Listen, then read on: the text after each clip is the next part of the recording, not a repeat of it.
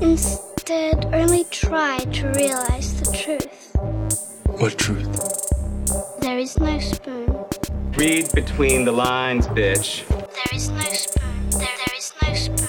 Bitch. Fasten your seatbelts. It's going to be a bumpy night, bumpy night.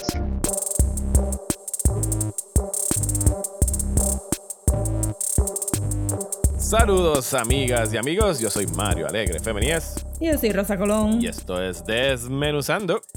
En el episodio de hoy venimos a hablar de qué, Rosa. Venimos a hablar de este servicio que yo no sabía que existía hasta este mes, que se llama Tubi o Tubi o como ustedes quieran tvi.com. TVI y pues decidimos que basado en la metáfora de que es un bargain bin en Walmart que íbamos a dive in y buscar estas joyitas adentro de este servicio que es gratis o todo el mundo puede eh, puede apuntarse y puede verla como que sponsor us Tubby this episode is for you Así que nosotros escarbamos toda la colección de Toby, específicamente el género de horror o de cold movies. Sí. Y venimos con recomendaciones de cosas que pueden ver ahí que, que ya habíamos visto y no, nos gustaron. Pero antes vamos a bullshitear. ¿Y con qué quieres empezar, Rosa? Pues quiero empezar con lo de Yahtzee Yahtzee o I- Yahtzee, Ya- I-A-T-S-E. Yahtzee. Que significa, voy a buscar aquí. eh, oh my god. International Inter- Association International Alliance of Theatrical Stage Employees. Entiéndase toda la gente que hace las cosas que usted ve en cine y televisión posible. ¿Sabes? Todos Ajá. los grips. que no son los actores ni los escritores Todos los que ajá. están trabajando con las luces y moviendo el dolly y toda esa cosa. O sea, los crews que permiten que estas Tirando los series... cables. Ajá, sí, es- son los crews, los crews de, de producción. Ajá. Sí, y pues quería hablar de eso primero porque hubo, ¿verdad? Este, la semana pasada hubo la amenaza De de, huelga. de huelga. Que está más o menos ahí todavía latente. No se sabe si se va a... Sí, sí, está todavía ahí. Y pues pensé que sería nice como que discutirlo un poco porque había leído un par de threads que eran perspectivas bien interesantes de, de la clase de trabajador que se da en, en, en esa situación. Porque eh, ¿verdad? Nosotros tenemos esta idea de que la gente de Hollywood, pues, que todos son como los actores, ¿verdad? Que les pagan como que millones de dólares por estar ahí jangueando todo el día, esperando decir cinco líneas, Y- pero la realidad es que para que Sí, y de hecho, Scarlett Johansson salga Ajá. del trailer. que de hecho, sí, estamos hablando de actores A-listers como Scarlett Johansson y qué sé yo, todos los que son B-listers y C-listers, ¿sabes? los de la serie de TV que tú ves, todos los, los, los que no son las series más pegadas, esos también tienen su sueldo normal de sí. sobrevivir en el mundo. Este, sí, me recuerdo que para la, el Writer Strike de, de hace par de años atrás, pues que la, la perspectiva era como que nadie aquí está peleando para comprarse otra casa. Ajá. Todo el mundo está peleando para poder pagar cuentas o este poder tener un carro. Eh, es una pelea bien blue collar. Eso que, que realmente nuestro, nuestra idea está bien skewed de cuánto la gente se gana trabajando en películas y pues para empezar pues esto no es esa clase de, de workforce, este, es, low paid, es este, long hours y es physically demanding job que porque es tan irresponsable, o sea, por- porque les piden tanto tienden a tener injuries Ujú. que luego no hay healthcare para, para cubrir, ¿verdad? Este, so, me pareció que, que la, y que todavía están, ¿verdad? Están todavía molestos porque se, se supone que llegaron, ¿verdad? Este, A unos acuerdos. management de, de, de la unión, pues llegó a algún acuerdo, pero el acuerdo estaba bien flojo. Sí, ellos estaban Cosas haciendo... bien Digo, estaban haciendo unas exigencias que eran completamente lógicas. razonables. razonables. O sea, querían tener más horas para dormir. O sea, que el turnaround entre un shift y el otro fuera por lo menos, que- Ujú. sobre todo en fines de semana, fueran cincuenta y pico de horas.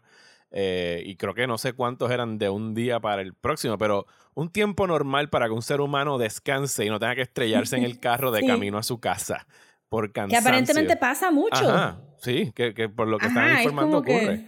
Eh, obviamente un alza en los sueldos, en mejores condiciones de trabajo, ¿sabes? Dignidad laboral. O sea, no están Ajá. pidiendo nada fuera de eso. que me pareció que, que, que, la conversación también iba bien parecida a la de hace dos años atrás con los videojuegos, cuando, empezó a cuando empezaron a salir los reportajes de cuán abusivo era el crunch time de los empleados en las compañías de videojuegos. Como que, ah, el este management o este administration decidió una fecha random para el, el release de un juego sin saber cómo se hace el juego y pues entonces todos los demás tienen que, que, no dormir hasta que para que el juego salga para después escuchar a la gente quejarse que si tiene bugs, que si no corre bien, que si bla bla bla. Sí, porque management aquí, pues, quiere, tiene que cumplir con los chavos para este quarter y necesita que el juego salga aquí, a pesar de que quienes tienen que hacer el juego posiblemente le digan eso no es posible para esa fecha. Ajá, y ellos dicen, pero es que ya dijimos la fecha, ya salió el teaser, ya esto, entonces pues aquí es lo mismo, como que creo que la pelea eh, se centró mucho en, en, el crunch time también de estos streaming services que están pidiendo que las cosas se hagan rápido porque tienen que estar feeding el streaming beast todo el tiempo, ¿verdad? El streaming beast. Eso, que era bien razonable. el, streaming beast. Entonces leí este thread en Twitter que lo puso también en otra perspectiva interesante, que es que porque las horas son tan largas y el trabajo es tan physically demanding, no hay este relevo de conocimiento. Porque las personas que son mayores, que saben más, se van rápido del trabajo. Porque no pueden estar parados 14 horas al día. Y no pueden entonces hacer el training de la próxima generación de trabajadores. Ajá. No pueden hacer la próxima eh, training. Entonces, porque la gente sabe que este trabajo es demanding, pues no la gente que entra es joven, que está más propensa a aceptar deals que son más exploitative. Y entonces ah, empezamos de salir de... darle de codos a los más viejitos para que entren los nuevos que les pago menos.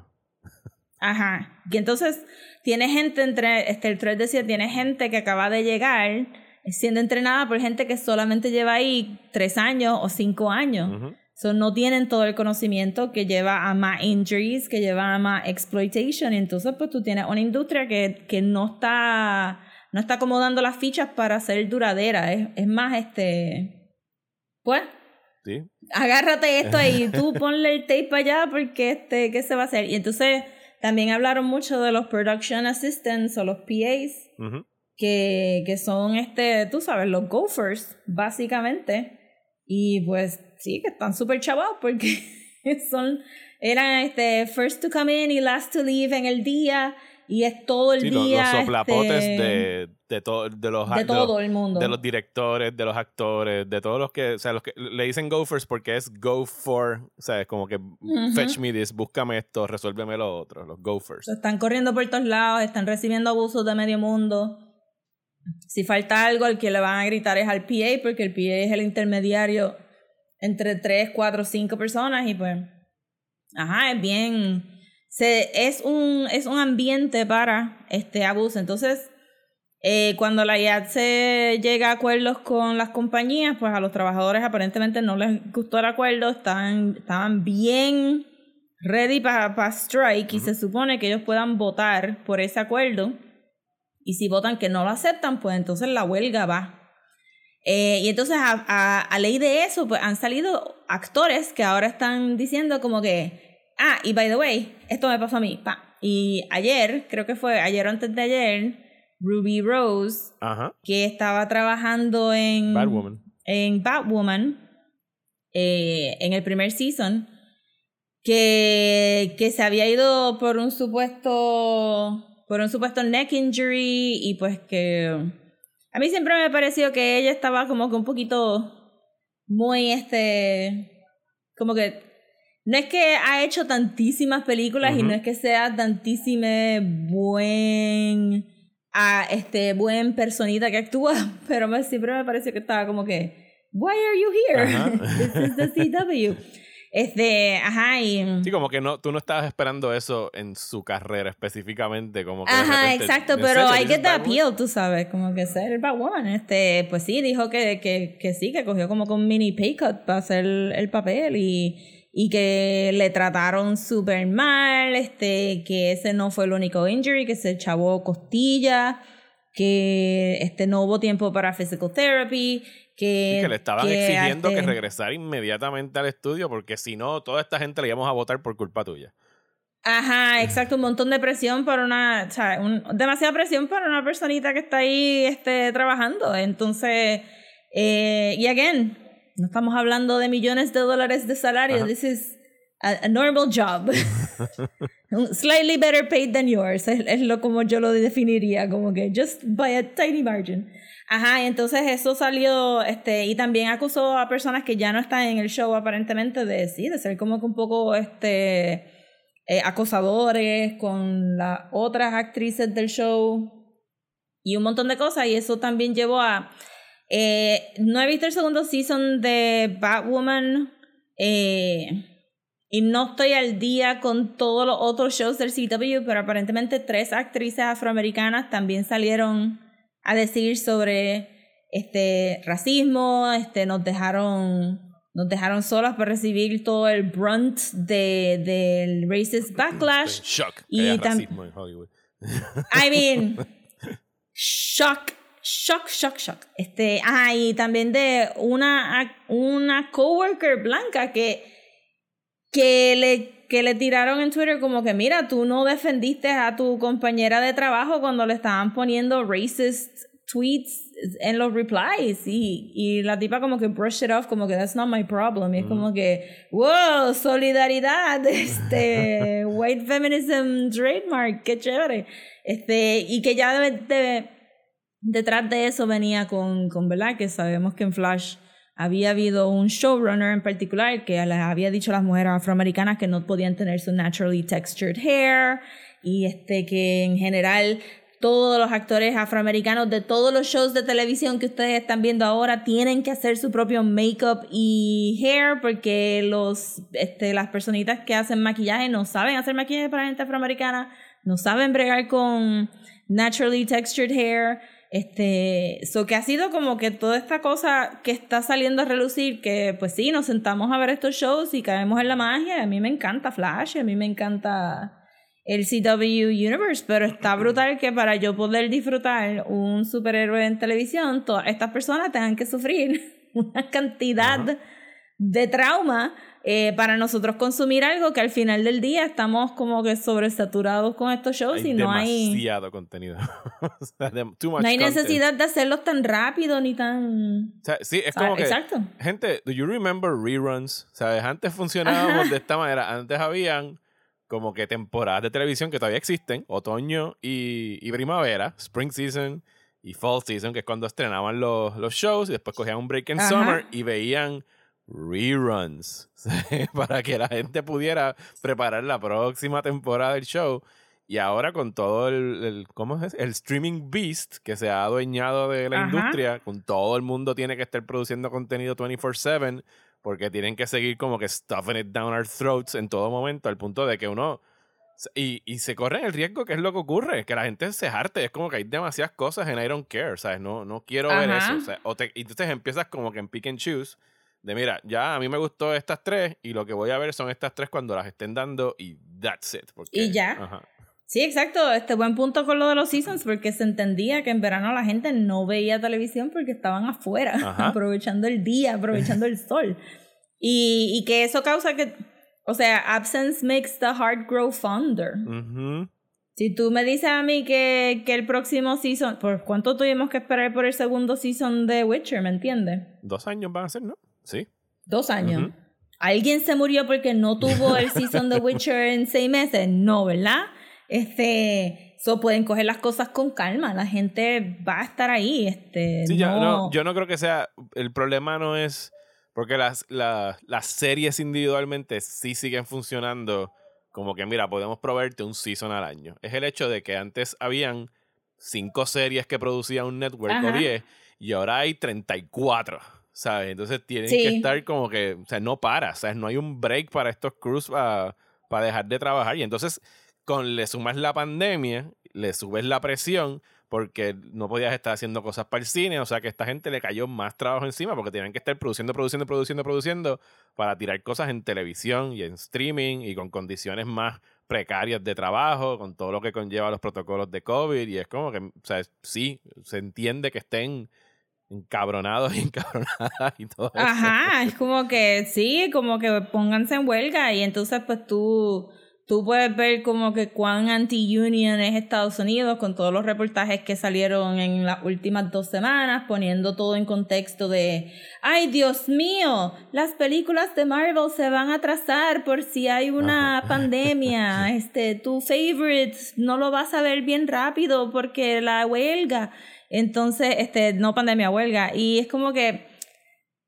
Again, nadie se va a morir si no ven The Eternals en la fecha que dijeron que iban a verlo. Sí, va a haber un, un mini tapón, me imagino yo, en el scheduling de los, de los theaters, pero, again, nobody's gonna die. pero hay sí gente que se está muriendo, se están muriendo guiando dormidos a la casa, se están durmiendo porque no están tan cansados que no pueden triple check su trabajo y entonces stunt doubles acaban paralizados. Se están muriendo de que no tienen plan médico y tienen injuries y no pueden recuperarse. O sea, imagínate, o sea, Cualquier persona que ha trabajado en retail con esas estúpidas reglas de no te puedes sentar porque si, si te sientas pues ya me estás robando los chavos de, stress kills. El estrés te mata, o sea, el estrés te jode los órganos. I mean, we're dying from it right now. Lentamente, pero sí. Ajá. Pues hablemos entonces de, vamos a algo más light. Eh, obviamente apoyen a los trabajadores siempre en, esto, pendientes a las... Había muchas personas más, o sea, higher level, qué sé yo, guionistas, actores que sí estuvieron apoyando a Itzai, todavía los están apoyando. Así que, pues sí, cójanlo con calma y no se molesten si su serie o película favorita se pospone un año. Eh, Ajá. o sea, porque whatever, la verás eventualmente. also, click to the left and click to the right. Va a haber otra serie ahí que puedes ver entre medio. No, te vas a no, no se va a morir el aburrimiento, no se preocupen. Pues entonces hablemos del fiestón de DC, el DC Fandom que pasó el fin de semana. Eh, Cliqué una vez para verlo y volví a ver ese background y dije, no, no, te gusta voy a ver nada. No te gusta la estética del No me gusta el dome, no me gusta los chiquitos que se ven adentro del dome, no me gusta nada de eso. Ok, pero lo bueno es que después podíamos ver las cosas en YouTube como regular ah, people. sí. Eh, y vimos el trailer de The Batman. ¿Qué te pareció The Batman? Pues me, me gustó par. Me gustó par. Pero estoy como que todavía getting used to this Batman. Y pues, este. El trailer me gustó, pero me dejó como que confundida. ¿En qué sentido?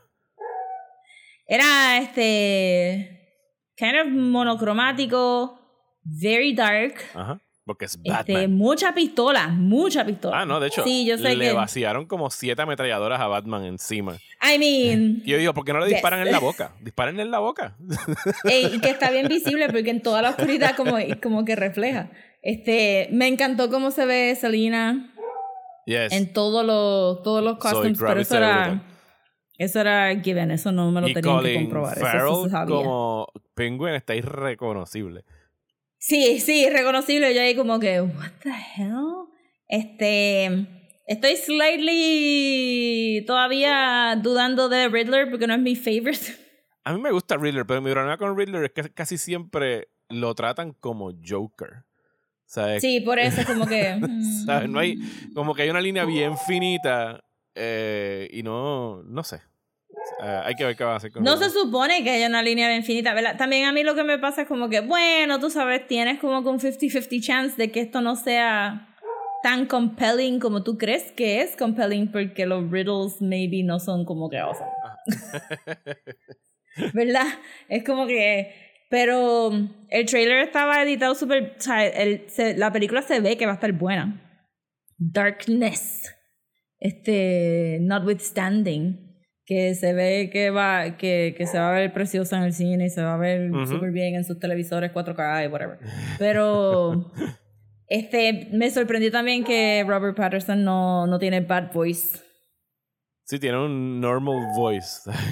tiene, normal voice. Él es el Batman que no va a cambiar su voz. Él va a ser como Michael Keaton y George Clooney. Es como que, whatever, yo hablo así si me reconocen que se joda. Como que tú no, actually no me estás escuchando por encima de la metralleta que me estás disparando. este, pero se vio bien. Se vio bien. Sí, no, no tienes. Por lo menos no se ve como las otras películas de Batman. Está tratando de hacer its own thing. Eh, I mean, yes. Así que sí, se ve, se promete, promete The Batman.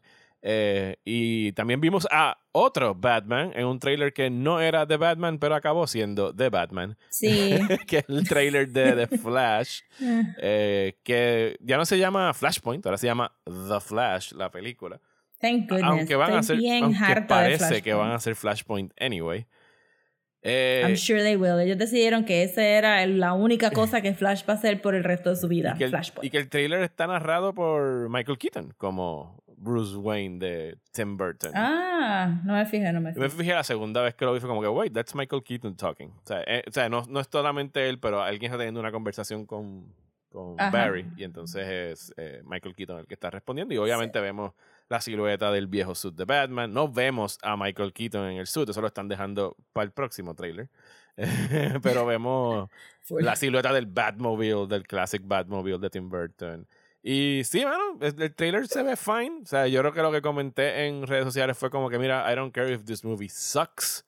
Yo voy a estar feliz con ver a Michael Keaton por cinco minutos doing Batman y yo saldré del cine feliz just for that. O sea, yo estoy pagando el ticket, sí, una para Michael Keaton eh, como Batman, please, o sea, cuando llegue a la taquilla.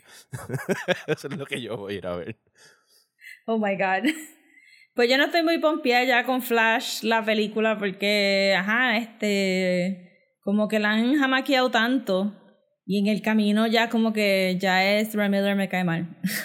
Sí, ¿verdad? y es como que slightly problematic. Sí, y, y parecería que a la mujer le pueden explotar más cosas más adelante, pero no sé. Sí, yo no sé. Este, y entonces el, el tirijala de también este, reemplazar la actriz que iba a ser de Iris por scheduling. Este, y entonces traer estos otros personajes, pero que no los explicaste y no los luciste en el, en el trailer, porque ajá, el trailer tiene que ser de Batman. O el teaser tiene que ser de Batman. Y es como que. Can we get Batman in here? O sea, podemos meter a Ajá, Batman en algún lado. Pero como que estás pidiendo a lot of faith en la gente sin darle mucho. Y es como que a este punto tú tienes que estar vendiéndome a Ezra Miller como la mejor cosa del universo porque lo hemos visto ya en dos películas porque, ajá, Justice League dos técnicamente veces. son dos películas diferentes. Sí.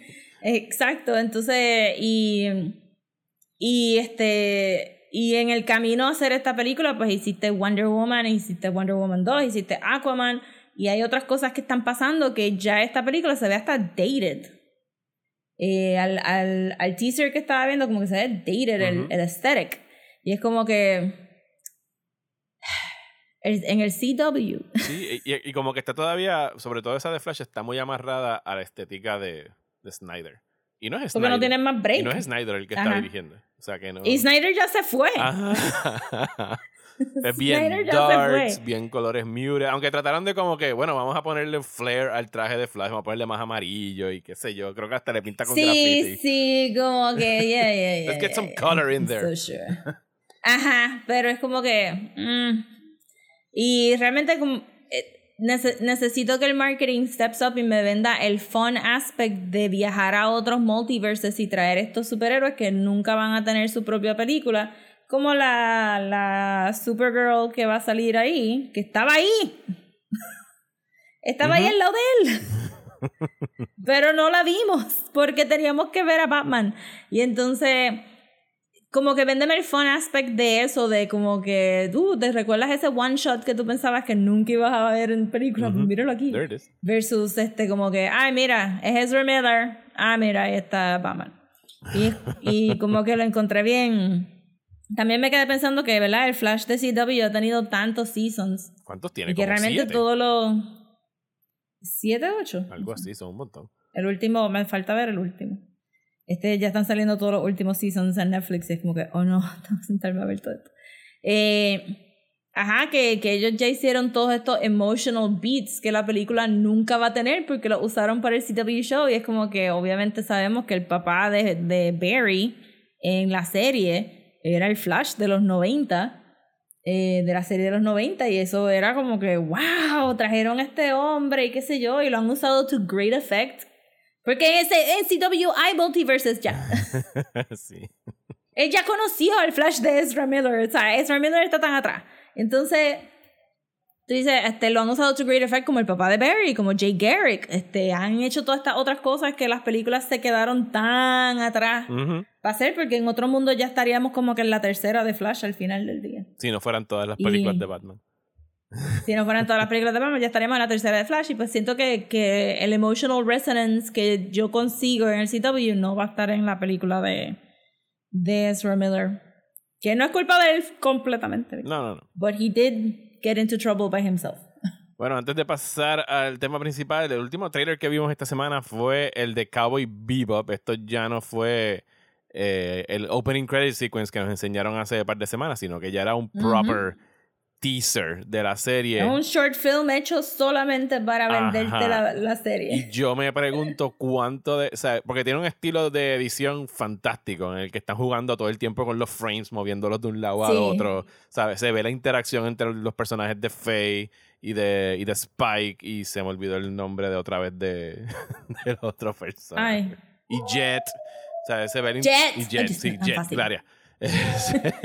Y se ve bien cool, mano. O sea, yo pienso que si la serie, obviamente la serie no puede ser así de hectic todo el tiempo, pero si las escenas de No. acción van a tener ese ritmo y ese juego con el estilo setentoso y tener el banter entre ellos. I mean, they have to, ¿verdad? Porque la, la. Es el ritmo de la música que vamos a estar escuchando, eso no Yes. pueden ser. Yo siento que, que esto lo filmaron poquito a poco durante el season. So, lo que estamos viendo son todos los set pieces de donde vamos a ir. Por eso es que no vimos ninguno de los bounties Ujú. este, como tal. Eh, so, so que está cool pensar que tuvieron el, el forward thought de aprovechar mientras estaban filmando para filmar estas escenitas de ellos hablando para jugar después con el... De esto. Quisiera ver un behind the scenes de ellos tirándose el palito para, Ajá. de lado a lado, porque tiene que verse un palito de verdecito, como que... ajá. Ajá.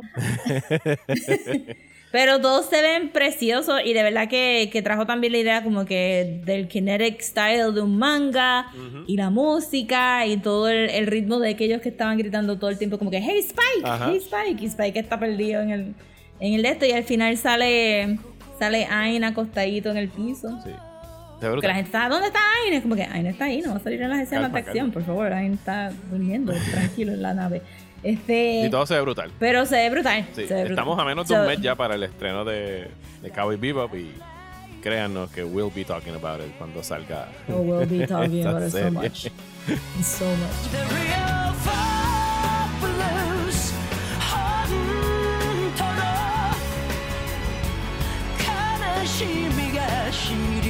real fabulous 本当の悲しみが知りたい。だけ泥の川に使った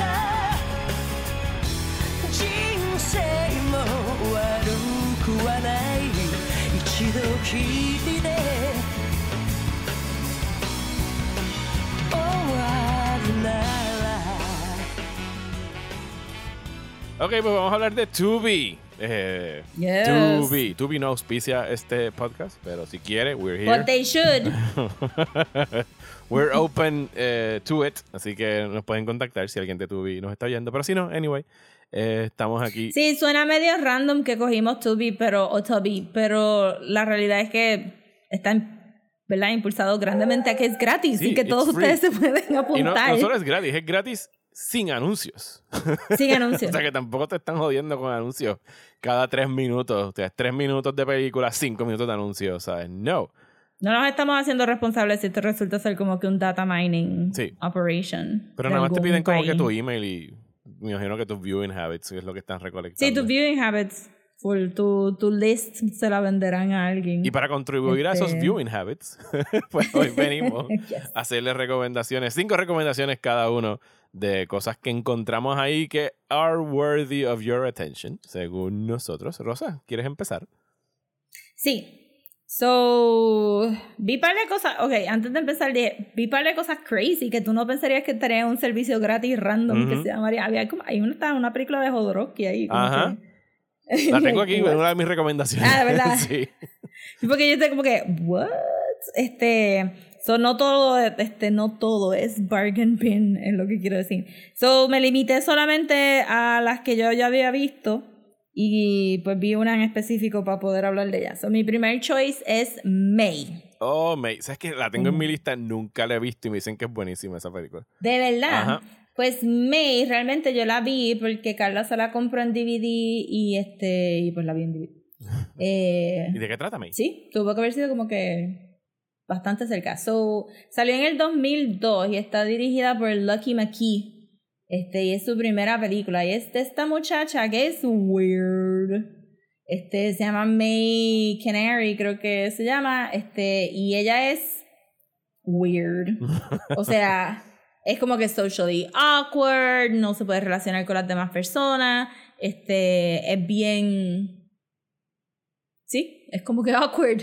Y, y la película es ella tratando de relacionarse con estas personas que también, que es como una mini crítica a, lo, a la gente que dice que es weird, pero no son weird, no. ¿Verdad? Como que, ay, yo soy tan awkward, es como que no, no, May es awkward.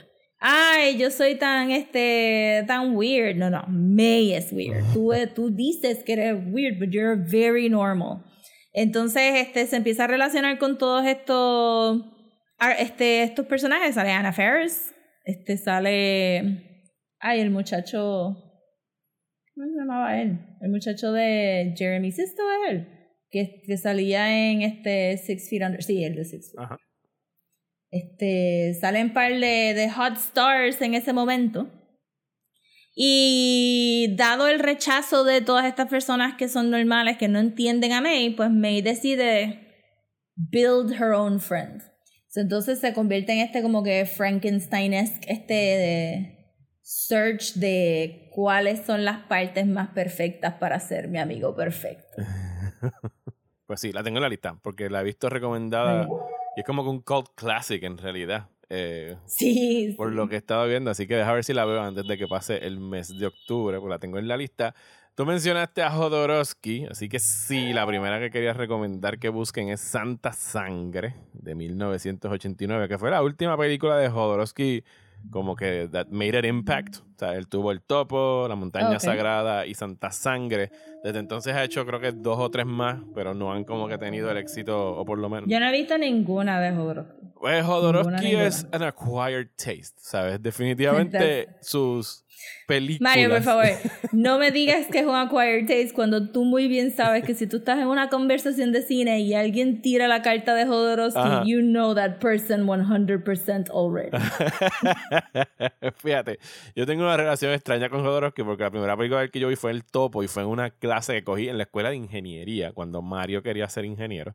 eh, hasta que se dio cuenta que las matemáticas y yo nos llevamos. Pero anyway, me pusieron El Topo eh, y fue como que mi primer introducción al cine what the fuck, ¿sabes? El verdadero midnight movie, por decirlo así. Eh, el topo es este spaghetti western mezclado con misticismo y tarot y un cojón de otras cosas psicodélicas que a Jodorowsky siempre le han fascinado. Y Santa Sangre eh, fue como que su película más comercial, entre comillas, en términos de que ya tenía como que una, o sea, tenía investors que venían de otros lados, tuvo un estreno en Estados Unidos, o sea, porque ya había pasado la montaña sagrada hacía varios años y la gente ya estaba como que pendiente a la próxima película de este weird eh, eh, Mexican artist, en realidad es chileno, chile, es chileno-mexicano, porque nació en Chile, pero se cría Ok. mayormente en México. Y Santa Sangre trata acerca de este artista del circo que escapa de un mental hospital para reunirse con su Sure. madre. O sea, su mamá no tiene brazos. o sea, no- o sea, y es como que el religious cult leader de esta ganga de circos, pudiera decirse. y entonces, eh, a nombre de su mamá, ella como que lo fuerza a cometer estos asesinatos y eh, se convierte literalmente en el- la mano derecha, güey, como que los, los brazos de su madre para cometer esos Ah. crímenes. Eso es como que el basic plot. Pero eso no es la película, sea, no le estoy haciendo justicia. Es super weird, sea, de sus escenas más memorables tiene un funeral por un elefante, which is an actual dead elephant. Que Oh no me God. preguntes cómo consiguieron, I'm not sure it was I'm sure entirely lo legal. sí, o sea, estoy seguro que no fue nada legal. Eh, Eh, pero hey, the 80s, cuando no había como que todavía Eh. leyes para... O, o se The pasaban por el 80s, what do you mean? Habían leyes. Está bien, pero era como que no había no todos los ley. días. No sé dónde lo filmaron, pero donde lo filmaron, me imagino que tú podías Sí, pagar un par de pesos ok, y ok. la gente se olvidaba de las leyes. Así que, Mm. Santa Sangre en Tubby, eh, denle un vistazo. Es una buena película para poner como que a las 12 de la medianoche. Este, dijiste lo de la mamá sin, sí, la mamá haciendo un torso, este, religious, este, cult leader. y me recordó un libro que se llama Geeked, Geeked. que es de, Geeked, que es de estos carnival people que tienen, que cuando quedan embarazados, pues se beben todas estas cosas para que los nenes les salgan, este, con discapacidades y eso, y, ajá, y el, y el, el hijo mayorcito, que es como que un, el turtle boy, le, le sale como que cult, cult leader. So, mi segundo find fue The Stepford Wives La de original, presumo. 1975. Exacto, sí, yes. Sí, no, la otra no está. Y la, la otra yo nunca la he visto. De hecho, yo no he visto Stepford Wives. Eh, pues yo, a mí me la habían regalado en DVD y muchas de estas cosas salen como sí, yo la tenía ya en DVD y nunca la vi. Y dije, pues déjame verla ahora porque, este, ¿verdad? Este Jordan Peele dijo que era una influencia bien marcada en Get Out. And it, it is. Ujú. And it is. Very much. Eh, yo sí había visto el remake eh, de esos así como que tú dices, ay, no tengo nada que hacer, voy al cine y vi el remake. Y me pareció que el remake era bien campy, weird, y tenía elementos que yo dije, surely, this is not going to be in the original. Eh, so, en parte sí está ahí. So, so, hubo como que un elemento de, de como que, ¡ah! So, eso era verdad. I did not imagine it. Pero es básicamente lo, ¿verdad? Yo, yo siento que todo el mundo sabe de Stepford Wives, pero nadie ha visto la película de Stepford Wives. Ajá. So, es weird, porque es bien seria con la crítica que está haciendo, but it's also very hilarious a la misma vez. Eh, a propósito, y pues no tan a propósito. Y es bien sutil, es mucho más sutil de lo que tú pensarías si has visto el remake. Ajá. Porque el remake es bien over the top todo el tiempo. Ese es el de, este es el bien Nicole sutil. Kidman. Sí. So, es básicamente, comienza con esta pareja. Ella es una jebota, as you can imagine, Ujú. Este, de los 70, for a white girl. Este es una jebota y él es, ok, just normal. Tienen dos hijos, un perro, y la película comienza con ellos yéndose de la ciudad a los suburbios de Connecticut, en lo que ya sabemos se llama el white flight de las personas blancas, huyéndole al crimen y a las personas afroamericanas y a los latinos de la ciudad. Este, y pues ella es una persona creativa, es una fotógrafa y no se quiere ir de la ciudad porque pues se suscribe a esa idea de que Nueva York le inspira a hacer un buen trabajo, bla, bla, bla, bla. Y las metáforas no son sutiles, at all. Eh, pero nada, llegan a Connecticut y pues obviamente es como que estas casas brutales, este, tú sabes, backyard lawn y, y el esposo está over the moon y ella está como que over it. Y poco a poco se va dando cuenta que las mujeres que están en ese town como que son weird, son bien soft, son como que bien proper. Y ella ad- adrede está vestida extra 70. ¿Sabes? Ella está ahí con los cut-offs, con el halter, con la bandana, con los hoops, con las medias, con los tenis. Y ella está ahí como que all over the place, este, enseñando pierna, enseñando este, ¿Cómo su, se atreve? su abs, este, y Abs. todo esto. Sí, porque tú sabes, Así para el el- tú sabes todo. Sí, porque es, es flaquísima, pero, pero está como que fit. El punto es que se, que se supone, sí, a propósito, tú sabes. Pero ajá, entonces pues todas las otras están vestidas como si fueran esposas de mormones. It was a choice. No sé exactamente qué choice estaban haciendo. Eso fue parte de lo de no way.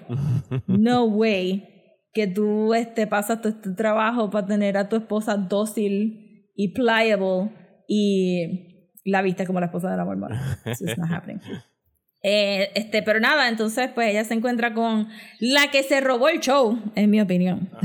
que se, este, la actriz de pelo brown que se llama Bobby, que es como que a personality y es la primera mujer que ella conoce en Stepford que, que este, pues tiene como que personalidad y, y vivaciousness y todo esto y, y lo, el, el diálogo entre ellas es actually funny. y ella y Bobby este, interactuando este, con, con las otras Stepford Wives de por ahí, es funny también, porque tienen una escena cuando dicen como que, ay, este, una vieja le dice, bueno, pero tú sabes eh, que por ahí viene, este, se va a mudar una pareja negra a, a Stepford. Y Bobby como que, "Ah, no, una pareja negra. Y, y la viejita, sí, sí, tú sabes, nosotros en Stepford somos bien liberales. Y ella, liberal, como que bien sarcástica este bichi, pero lo de la pareja negra es importante. la cosa es que, ajá, la película corre eh, con, oh my god, no, wait, sale Ginger de Gilligan's Island. Oh, wow. Ajá. Que fue como que. Yo vi un montón de Gilligan's Island en Naked Night. Fíjate, no, yo nunca Este- vi, nunca me dio por ver Gilligan's Island. Yo vi los de blanco y negro, los de colores, como que Ginger. Y yo decía, esa cara. ¡Oh, Gi- Ginger! Eres Ginger. Y estás haciendo low key de Ginger. Y estás hablando como si tuviera. Ajá, es como que todo era como que I was a famous actress before. Y tenía el pelo rojo, así todo. Ajá, y entonces pues tú ves como que que le hacen hacer esto anyway no sé si quieren no no voy a reveal it's kind of dumb sí e- e- it's kind of dumb pero it's dumb with a purpose. Como que esto era lo que ellos podían hacer en- hasta ese punto. Hoy en día hubieran hecho algo diferente. Esto hoy en día hubieran hecho Get Out. Ajá. which is what we have Get Out.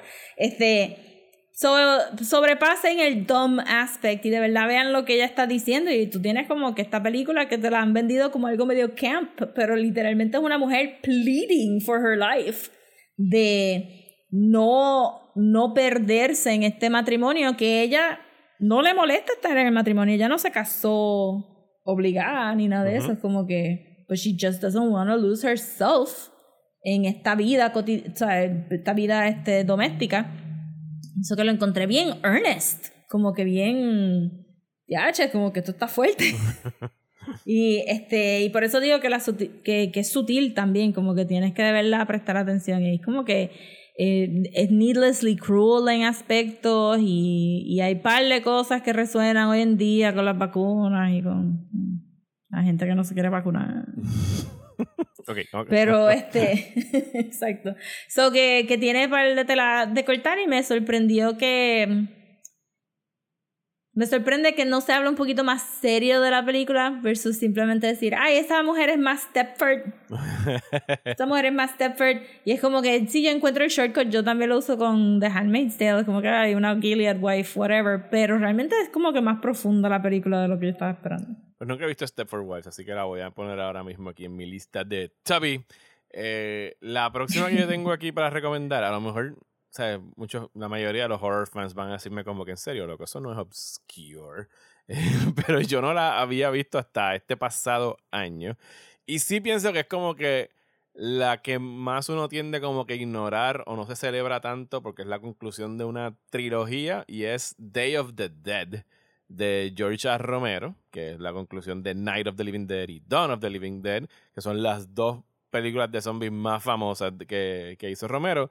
Pero la tercera, que yo la había pichado así como que, bueno, pues no debe ser tan, o sea, no creo que sea tan famosa como las otras. Y le pichaba y le pichaba hasta que la pusieron, no sé dónde fue que la vi. Eh, pero está bien buena. ¿Tú has visto Day of the Dead? Esa es la que el zombie está en el sótano con los militares. Ajá, la de los militares. Sí, sí, la vi, la vi. Es una, muy, buena, sí. es una muy buena continuación. O sea, esto está ocurriendo dentro del mismo universo de Romero, mientras está ocurriendo el apocalipsis zombie eh, arriba en la superficie. Esta gente que está tratando de escapar, que llegan en un helicóptero, que no sé si se supone que sean, creo que no, no son los mismos que escapan en el helicóptero del shopping mall, sino que son otros personajes. Mm. O sea, me corrigen si me equivoco. Eh, pero llegan estos científicos y se unen con unos soldados y están como que en este búnker bajo tierra y están empezando a experimentar en los zombies y están como que específicamente bregando con uno que están tratando de entender. Primero obviamente si pueden como que weaponize them y utilizarlos porque eso es lo que hacen los Of militares. Eh, y segundo a ver cuál es el nivel de inteligencia que tienen y si todavía queda algún tipo de humanidad detrás de, de estos living dead. Eh, y pienso que trabajan muy bien. O sea Romero siempre ha utilizado los zombies a modo de, de, de metáfora o de allegory. O sea de- de- del el consumerismo en Dawn of the Living Dead y todo eso. Y aquí en Day of the Dead pues está hablando de la militarización y de todas estas cosas que están ocurriendo los años de Reagan en Estados Unidos. eh, la Guerra Fría, etcétera, etcétera. Y yo pienso que es una muy buena manera de cerrar esa trilogía, aunque o Romero hizo más películas de zombies continuando su línea de Of the Dead, eh, pero para mí yo diría que esta fue la última que fue como que really great, mientras que Diary y Land y las otras como que ya no, no tienen el mismo impacto que esta. Así que Day of the Dead está disponible en Tubby. Y es bien divertida, es bien buena y es bien gross porque es un zombie movie. Sí, es bien gross también. Yo no sé por qué los zombies de Romero eran tan gross, pero es que se sentían como que dry Sí. y weird. Sí. Y a mí siempre me han gustado más los zombies lentos que los zombies rápidos. Los fast zombies para mí no, o sea, son scary, pero no son as Sí, scary. son scary también. Pero aquí tienen unos Sí. kills, ¿sabes? Hay, y creo que ya sé de dónde sa- Hay uno, un tipo que lo pican así por la mitad and it just looks... ah, o sea, los efectos especiales están cabrones. Y empiezan a comerse las tripas. It's so yummy. Sí, mientras más low budget, más, más disgusting se ve ahí, como pues, tú te empiezas a preguntar, ¿is, is that actually, that's probably real blood que consiguieron del carnicero? O corn syrup, sí, o pig's blood, o corn that. syrup, algo Ajá. así. Es nasty. Pero Day of the Dead está en Tubby. Nice. Pues yo tengo para mi tercer choice, algo bien out of left field, yo creo, yo no sé si yo fui como que una de las únicas, pero en Showtime hicieron una película de Snow White con Sigourney Weaver. Oh, yes. Nunca la he visto tampoco, pero sé cuál es. Snow White, A Tale of Terror. Eh, en el kick de... No, no sé si llamarle kick, pero me recuerdo que hubo un periodo que, por lo menos en, en literaria, ¿verdad? En el mundo literario, como que hubo un kick de dark fairy tale retellings. Y yo me leí par, como que Tanith Lee. Es básicamente Snow White.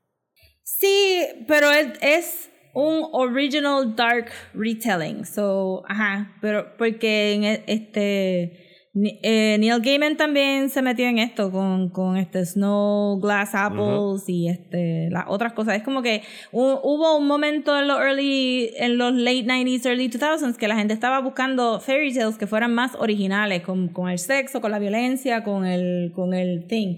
Y entonces Snow White, A Tale of Terror es la historia de Snow White, ¿verdad? Es Sam Neill es el papá, Sigourney Weaver es la stepmom. Ujú. Este, eh, esta actriz que, que se parece a Snow White. Hizo par de otras cosas también. Eventualmente se pintó el pelo de rubio y se, se fue para otros lados. Este, pero recuerdo que la vi tantísimo al principio de los 2000 y después no la vi más nada. Snow White, A Y- Tale of Terror. Monica Keane. Monica Ke- Keena. Keen. Kina. Ah, sí. Ya salió en Dawson's y While You Were Sleeping. Ajá, salió un montón. Ajá. Es bien bonita. Eh, y se veía bien, ¿sabes? Se ve bien joven. Pero la cosa es que es Snow White, pero es como si fuera un original Snow White. O sea, es como que bien gory, la magia está ahí. Sigourney Weaver hace como que una excelente, tú sabes, thing in the mirror, una excelente stepmom, una excelente bruja. Este, so, todos los elementos están ahí. They're just very dark and gruesome. Y pues como que es un, es más allá de... ¿Quién es Sam Neill? Simplemente esta la versión de en Disney. esta cosa. ¿Quién es Sam Neill? ¿Qué? Sam Neill, ¿quién- ¿de quién ¿El hace? papá? Del papá de Snow White. Sí. Ok. Este, pues, pues sí, en, te- en teoría, en términos del libreto, es como que pues Snow White, pero en como lo pusieron, este, como lo pusieron en pantalla, pues se ve bien unique y realmente no, qué sé yo, tus tus millones de Hansel y Gretel y de Gretel sin Hansel y este, los remakes live actions de Disney no, nunca han hecho como que algo así que sea como que actual horror. Ok, nice. Snow White, A Tale of Terror. La voy a apuntar. Todas las que has dicho hoy, no he visto ninguna, así que me estás dando material para las próximas Traté de, de verdad de irme como que, que las hubiera visto, pero hace tiempo. Pues yo tengo una que yo creo que esta sí no la vas a haber visto. Y no es como que actually a movie. ¿Tú recuerdas cuando los trailers solamente los veíamos en el cine o en el programa de E! Entertainment Television Coming Attractions? Que los, veía- los daban los viernes o los fines de semana para poder ver trailers. Sí, Ok, pues hay Sí. un. En Toby encontré este montaje que hizo el Alamo Draft House que se llama Trailer War. Lo sacaron en el 2012. eh, y es una colección de los trailers más extraños y fascinantes y what the fuck in the history of movies. Eh, no, no se supone que tú hayas visto probablemente ninguna de estas películas, pero son de estos very grindhouse, low budget trailers. Y pues, obviamente ahí tenemos todos los géneros, principal, pero principalmente tenemos acción y horror y todas cosas estas de género. Eh, y se llama Trailer War. Y es un vacilón, en realidad es ver trailers por dos horas en, esta colección de, de trailers. ¿sabes? No sé de qué otra forma venderla, pero es súper weird. Y está bueno como que para ver, bueno, pues voy a ver 10 minutos de trailers y después ver 10 minutos más de trailers. Pero en realidad te vas a encontrar con unas cosas que en tu vida has escuchado y quién sabe, a lo mejor el trailer logra ser lo suficiente para venderte la película and then you go and seek it out. Y creo, por lo que lo estaba revisando anoche, que hay algunas de estas películas que están en Tubi y están, eh, algunas de ellas están como que en... O sea, es que abajo te ponen como que if you like this, you can watch this. Algunas de ellas están puestas ahí. Así que puedes Ajá. hacer la conexión después de ver Trailer World, puedes chequear si está allá abajo disponible en, en las otras películas que tienen. Ok. So, eso está bastante interesante. Sí, está bueno para verlo de poquito en poquito. O sea, y es una tremenda colección. Creo que hicieron una segunda parte, pero no está en Tubby. O sea, una segunda parte de como que más trailers. Weird ass trailers. Pues, fíjate, ahora que lo mencionas, como que extraño tener trailer blocks. Sí, Eh, Sí, eran buenos. Esos programas eran chéveres. eran buenos. En Hulu también ah, siempre habían trailers para ver antes. Este, ahora you're lucky si te ponen los trailers antes de, la para tú poder escoger cuál de las cosas. Ajá. Eh, ok, so mi próxima Esta es la cuarta tuya, ¿no? Mi pro sí, la cuarta mía sería High Tension. Oh, High Tension. Yes. Esa sí High la. ¿Ves? Por fin algo Hot. que yo haya visto. Sí, o Hot Tension, o como se llamara en How- ese how- momento. how to- how to- no sé. Hot. Ajá. Este, eh, la vimos en el cine, la dieron acá en, En un festival, me imagino. me ¿no? recuerdo. Ah, ¿En algún festival o lo dieron en Fine Arts? no, no, lo dieron normal. Normal. Ah, bueno, sí, Este- porque la, traje, la, la trajeron doblada, ¿verdad? En inglés. Sí, doblada. Ok. que fue super crazy. Y este, fue super crazy. Eh, viene con un, ¿verdad? Con un asterisco de, de, de problematic depiction of LGBTQ++, Ujú. Ok. LGBTQT++, porque tiene un trope que no es super positive ya, pero esta película es del, 2000 something. de este, del, bla, bla, bla, bla, bla, 2003. Sí, hemos So- progresado un chispito desde entonces. Sí, hemos, hemos hecho steps. Eh, y sale este Cecile de France, que siempre me pareció hilarious su nombre, because she's French. Este, y pues este very gruesome este cat and mouse eh, como que thriller horror donde tienes este este esta ¿verdad? esta persona eh, entrando a aterrorizar estas dos muchachas en una casa and I'm gonna leave it there Ok. porque tiene un twist al final Sí. el- pero las imágenes son, son bien disgusting, weird, bien psychosexual, este... Y pues tienes esta, esta Cecile de France, que, que es bastante grande. Se ve bastante inmensa. Y, y este, pues siendo como que tu... mm, Tu final girl, Ajá, vamos a decir. ajá. So que era un atypical final girl. Y aunque hay otra también que parece una final girl. Eh, so tienes como que los dos estereotipos de final girls de la película y es bastante buena y tiene un montón de suspenso y es como que literalmente te sube la presión, as the title implies. Ajá. So, este, porque, porque, pues, porque tiene un twist, no quiero decir más nada. So, realmente, it's good.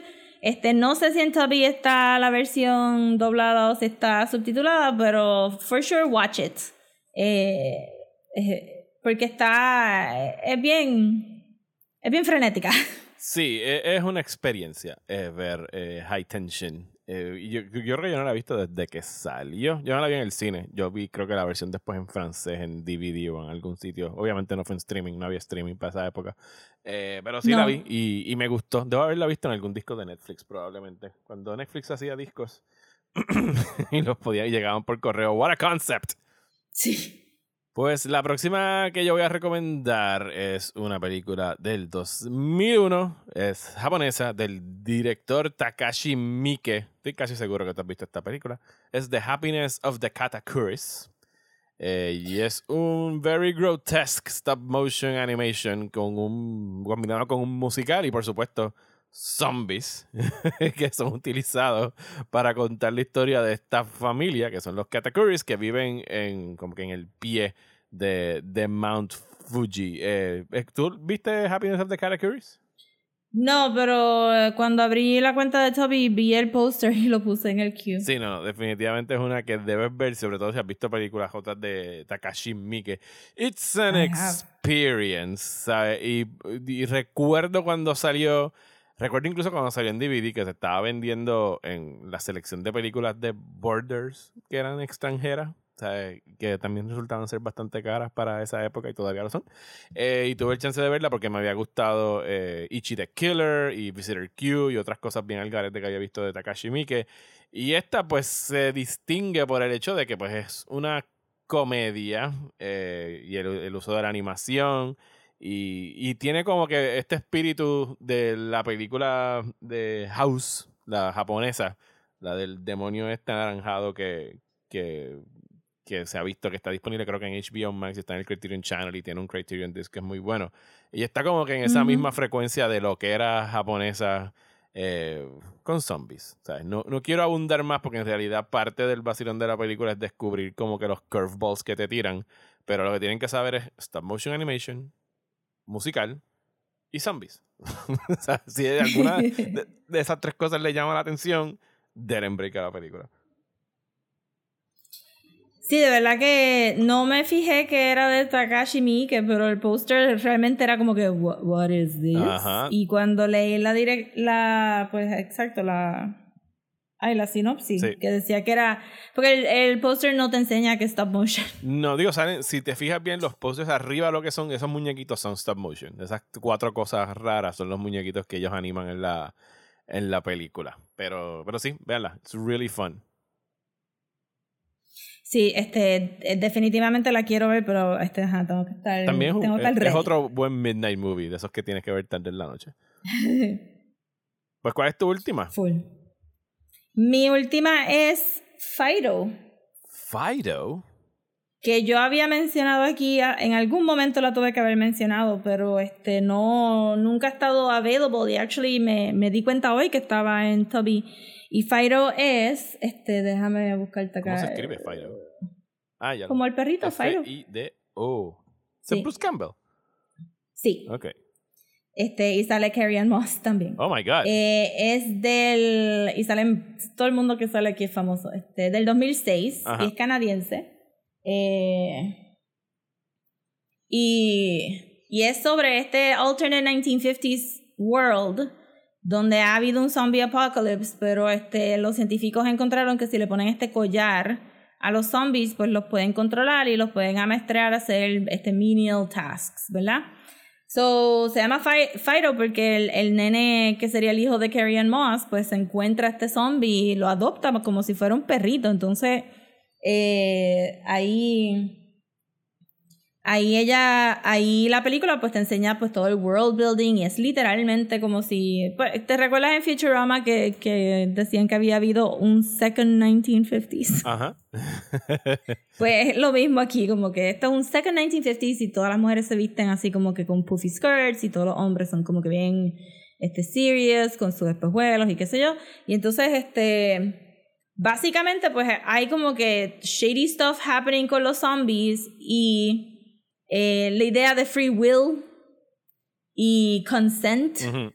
eh, juegan con eso, pero en un very humorous way. Pues en la película, eh, eventualmente Fido empieza a disrupt el status quo, no necesariamente por porque está haciendo algo activamente el zombie, porque el zombie no puede hacer mucho, sino cómo la gente reacciona a él. Y pues Carrie Ann Moss este lo- lo- pues como que le habla y el zombie escucha y su esposo no le escucha y como que cosas así. Y, y hay, hay cosas medio freaky, weird, pero es bien funny y fun y es bien colorful y pues obviamente Bruce Campbell como el zombie está super hilarious. Eh, pero salen un par de otra gente también que tú estás como que, ah, qué nice. Eh, pero tienes esa idea de que, ajá, de, de Impending Doom, porque todas las, todas las películas de zombies son sobre Impending Doom. Eh, pero esta está super cute y fun. Y me recuerdo que me gustó un montón, pero como que se desapareció por un tiempo. Sí, yo me acuerdo que tú la como comentaste que no en un estaba en ningún streaming. Ajá, no, no, no estaba en streaming en ningún lado. Maybe un ratito en Netflix. Ok. Pues Fido, está bien, pues de las cinco que recomendaste solamente he visto una, así que tengo material. Eh, y yo voy a cerrar con una que yo diría que es particularmente atractiva para nuestra generación, pero no sé si a lo mejor eh, personas más jóvenes que nos estén escuchando eh, la hayan visto, pero es un cult classic de los 80s, eh, se llama The Gate. y es acerca de dos chamaquitos que mientras están buscando tesoros en el patio, as you do, eh, descubren sin querer un agujero y abren una puerta al infierno. Lo que hace que todos estos demonios salgan del agujero e invadan su casa. Yo vi esta película hasta la saciedad de nene. Sale eh, Stephen Dorff, bien, bien chamaquito. No sé si creo que era su primera película. Stephen Dorff, el que hace poco estaba eh, hablando pestes de Scarlett Johansson y de Marvel y de todo el mundo y después tuvo que retractarse por Bocón. Eh, pues esta de The Gate es muy buena, o sea, tiene un gran uso de efectos especiales de la época, por supuesto, tiene stop motion de los unos pequeños demonios que todavía hasta el día de hoy they hunt my dreams y, y es o sea, yo no sé hace cuánto tú la viste, pero tiene una escena que a mí jamás se me olvida y es que a- creo que es a la hermana del muchacho le crece un ojo, o es al nene, yo creo, Ajá. es el nene, le crece un ojo en la palma de la mano. es el Sí. Y él tiene que como Sí, que... al nene sí, principal. y tiene que como que stab it con un pedazo de, de cristal. Y, ugh, o sea, esa mierda siempre me ha... O sea, era una escena que de chamaquito yo podía ver todos los demonios y todas las cosas espantosas que salieran, pero esa escena me daba asco, me daba cosa tener que ver a ese nene fijándose la mano. Sí. Es bien buena. O sea, si están buscando una película de horror para ver con niños o niñas en su casa, o sea, yo diría que esto es una buena película eh, para ver con ellos. ¿Tú crees? Bueno, sí, yo la veía. eh, Que está. Esto es un PG-13 movie. Además, yo no sé, yo por lo menos con los míos me he dado cuenta que como que es más difícil ya impresionarlos, ¿sabes? Y sobre todo si son películas viejas. Aquí vimos Halloween, la original, este fin de semana y fue como que, eh, no, no, it's not scary. Y yo como que, ok, fine, ¿sabes? Como que las generaciones nuevas son más difíciles de, de asustar. Well, that's true, pero, pero The Gate era como que un poquito unsettling. Sí, no sé. se- eh, trátenlo si quieren y pues cualquier queja escríbanle a Rosa.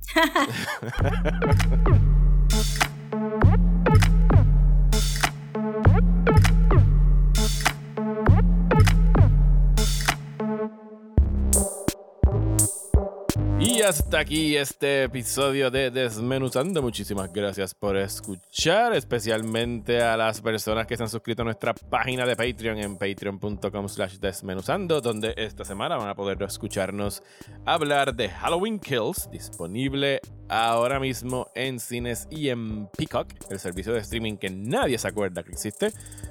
y por eso fue que que Halloween Kills hizo 50 millones en taquilla porque la gente dijo, what, está en mi casa. Sí, está en tu casa, pero nadie sabe que Peacock existe. Eh, y entonces la semana que viene regresamos también en Patreon exclusivamente para hablar de Dune, que ya estrena hoy en cines y HBO Max. Y mientras que vamos a estar hablando aquí en el main No es, podcast. no es el viernes en HBO Max. No es hoy, ya hicieron, adelantaron la Ah. fecha para las 6 de la tarde del jueves. Pero cuando escuchen esto ya va a estar en HBO Max y en los cines. Sí, ya va a estar en HBO Max. ¿Y qué vamos a discutir aquí en el main podcast la semana que viene, Rosa? Vamos a estar hablando de Carnival. De las mejores series de HBO ever. Eh, vamos Yes. a hablar de Carnival Season 1 and 2. Están obviamente disponibles en HBO y HBO Max. Y con eso regresamos next week para concluir este mes de las brujas. Rosa, ¿dónde nos pueden conseguir en las redes sociales? Nos pueden conseguir en Instagram como @desmenuzando, en Twitter y Facebook como @desmenuzandopod y si nos quieren mandar un email puede hacerlo a desmenuzandoelpodcast@gmail.com. A mí me encuentran en Twitter e Instagram como Mario Alegre. Y a mí me pueden conseguir en Twitter, Instagram y Facebook como @sobocomics. Muchísimas gracias y hasta la semana que viene en Desmenuzando.